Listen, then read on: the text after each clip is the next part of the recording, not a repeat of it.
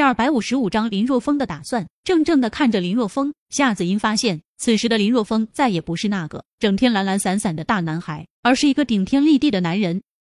夏子音内心最柔软的地方颤动了一下，低下头，夏子音轻声说道：“想要我留在小林村，除非你能在明年夏天之前拥有自己的公司，创建一个属于自己的商业集团。这样的话，也许我有可能会继续留在小林村。”好，林若风点了点头，颇为霸气的说道：“不就是创建一个商业集团吗？又有何难？”看着林若风那无比霸气的脸庞，夏子吟心跳加速，轻声说道。你为什么想让我留在小林村？呃，这个林若风摸了摸脑袋，他发现自己刚才有些冲动了。不过脑袋一转，说道：“真是废话，那还用问吗？你要是离开小林村，我去哪里找另一个能让我整天做甩手掌柜的村支书？而且你在小林村的工作做得非常好，我自然要将你留下来了。就因为这个，所以你要让我留下来？”夏子音盯着林若风，不甘心的问道。那当然了，你以为呢？林若风翻了一个白眼，说道：“哦，我知道了，你是不是以为我爱上了你，所以才想你留下来？哈哈，你真是想多了。你，你这个混蛋，你给我滚蛋！”夏子音顿时恼羞成怒，冲着林若风吼道：“就算你爱上我，我也不会看上你这个花心的混蛋的。好，我滚，我滚，行了吧？”林若风站起来，拔腿就跑，一溜烟的就跑出了村委。望着跑的比兔子还快的林若风，夏子音陡然间反应过来了，气得跺脚，又中了这个混蛋的套路。这个混蛋就是故意气他，然后趁机从村委开溜。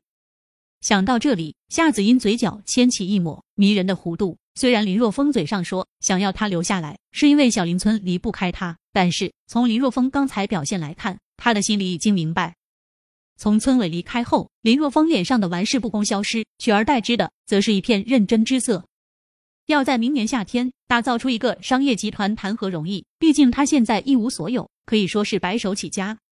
就算他现在立刻开始着手准备成立公司，也无法在短时间里形成一个有条不紊的公司，无法形成公司文化。所以，唯一的方式就是去收购一家公司。不过，想要收购一家公司，必须拥有极为庞大的资金才可以。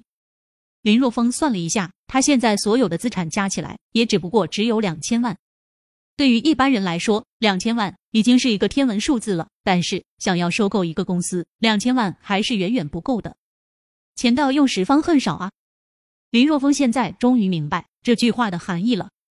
林若风摇了摇头，暂时不去想钱的问题，还是先看看有没有什么要破产的小公司，自己趁机收购一下。对于商业上的问题，林若风不在行，但是有人在行啊。于是林若风打电话给自己的便宜老丈人，让他帮忙看一下海天市有没有什么濒临破产的小公司可以低价收购的。两天后，林若风接到了苏明的电话。在电话中，苏明说看上了一家生产化妆品的企业。目前这家企业因为产品跟不上市场的发展，公司处于亏损的境地，而且银行的贷款也快到期了。如果不能在贷款到期前将钱还上，银行有权强制没收公司来还债。所以现在的这家公司老板急着将公司转让，只不过因为公司亏损太过于厉害，没有人愿意接手而已。苏明在电话中也说了，之所以看上了这家公司，主要是因为这家生产化妆品的企业拥有自己高档独立的实验室，而且也拥有一套完善的生产设备，硬件条件非常突出。接手这家公司，只要能在短时间内研发出一种打开市场的新产品，那么就可以维持公司的运营。当然，接手这家公司还是存在着巨大的风险。因为新产品不是那么容易研发的，否则的话，这家化妆品公司也不会因为产品跟不上时代的发展而慢慢的被淘汰出局。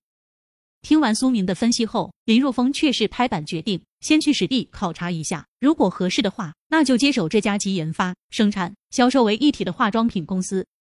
第二天，林若风便赶往海天市，当天下午和苏明一同来到戴雅化妆品公司。戴雅化妆品公司坐落在海天市城北的经济开发区内，公司不是很大，占地五十亩左右。当然，公司要是太大的话，林若风也没有那个钱做接盘侠啊。因为公司业绩持续下跌，所以在这里工作的工人明显没有什么精气神，留下来的都是那种混日子的。真正有理想、有抱负的职员，早已经在看清楚公司的发展前景后跳槽离开了。你好，我是苏明。和你们公司孙总约好了的。来到公司门卫处，苏明对门卫室中的门卫说道：“为了节约资本，现在整个公司只有三名门卫，三班倒，工作很辛苦。”哦，你等一下，我打电话给行政部。几分钟后，一名二十出头的年轻女孩踩着高跟鞋，急急忙忙的赶来。不好意思，两位，里面请。年轻女孩将苏明和林若风领进公司，一边走一边说道：“孙总已经和我交代过了，如果你们来的话，直接将你们带到会客厅。两位，里面请坐。”年轻女孩服务非常周到，将两人带到会客厅后，一边张罗着给两人倒茶，一边说道：“两位稍等一下，我们孙总现在后面仓库那边已经赶来了。”没事儿。林若风笑了笑，从面前女孩的身上，他倒是没有看到任何的颓败，反而是朝气蓬勃、乐观开朗。十分钟后，外面走廊中传来一阵急促的脚步声，随后一名中年男子出现在会客厅中。不好意思，让两位久等了。中年男子进入会客厅后，大步向着林若风和苏明走来。关注